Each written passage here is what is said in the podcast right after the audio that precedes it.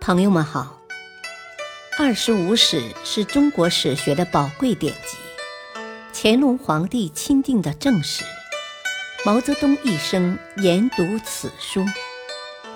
欢迎收听《二十五史》珍藏版。第四部《三国志》传记第十，张仲景。华佗。一，张仲景出生约公元一百五十年，卒年两百一十九年，名基，南阳聂阳人，今河南南阳。出生于大家族，自幼受到良好的教育，对医学知识颇有兴趣。稍长为当地大名士之一。刘表任荆州牧时，请他出任长沙郡太守。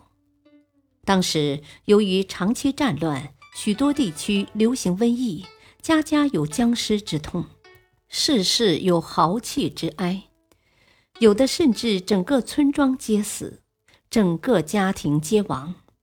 张仲景的家族原有两百多人，在短短的几年中便死了三分之二。其中十分之七死于伤寒。张仲景眼见乡亲们和家人不断死去，常感到非常痛心。张仲景认为，当时许多人跟随权贵，依托富豪，为名利事务，外表华丽而内体多病，重视肢节小事，却忽视养性健身这个根本。结果必然是皮之不存，毛将焉附；必然治病损身，减寿夭折。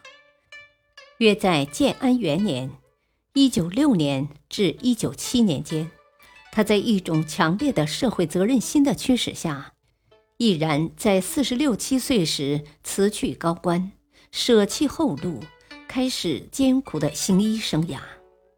当时万般皆下品，唯有当官高。行医被归入方剂，被官僚士大夫所鄙视。但张仲景认为这是举世昏迷，莫能举物。他舍高就低，需要有强烈的献身精神。他的行医目的十分清楚：上以疗君亲之疾，下以救贫贱之恶。终以保身长全，以养其生。张仲景在行医的同时，勤求古训，系统的整理和总结了前人的医学理论，并在临床中反复锤炼，又广泛搜集民间验方，结合自己的临床经验，用了很多时间，写成医学巨著《伤寒杂病论》十六卷。张仲景在《伤寒杂病论》中，首先明确反对天命和鬼神治病的传统看法，认为人体治病主要有三个原因：一是经络受邪，二是四肢九窍血脉不通，三是被房事、兵器、野兽等伤害。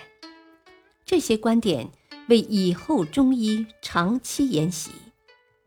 张仲景还系统地总结了弃之建安时代历代对霍乱、痢疾、肺炎、流行性感冒等伤寒病，不是现代意义上的由伤寒杆菌引起的常伤寒病，即以内科病症为主，包括外科、妇科一些杂病的诊断治疗经验，记载了三百七十五个药方。对每个方子的适应疾病及药的配合数量都有说明，内容丰富而具体。在诊断方面，该书认为应用望色、闻声、问症、切脉等方法，综合比较，确定病情，查找病源，为分析辨识病理。该书还把伤寒的各种疾病及其各种阶段细加区分，共分为六大症候群，即太阳、阳阴、少阳、太阴、少阴、厥阳，其皆有一组突出的临床症状为诊断依据。该书亦包括了后世中医诊断学的八纲，即阴、阳、表、里、虚、实、寒、热的基本内容。该书还首次提出了五行：金、木、水、火、土与人的五常、五脏的辩证关系，亦成为以后中医的基本理论。该书还介绍了外涂用药。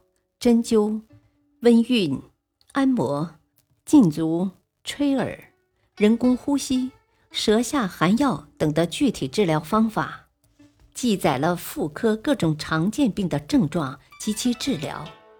该书还强调要注意饮食卫生，认为凡自死的六畜，皆是因病而死，皆有毒，不能食用。凡饭菜鱼肉变味儿、变质，吃后皆有害健康。该书强调，人在无病时别乱吃药，有病后便应及时治疗。如不及时治疗，小病便会拖成大病。张仲景在建安二十四年（两百一十九年）病逝，享年七十岁。感谢收听，下期播讲二。敬请收听，再会。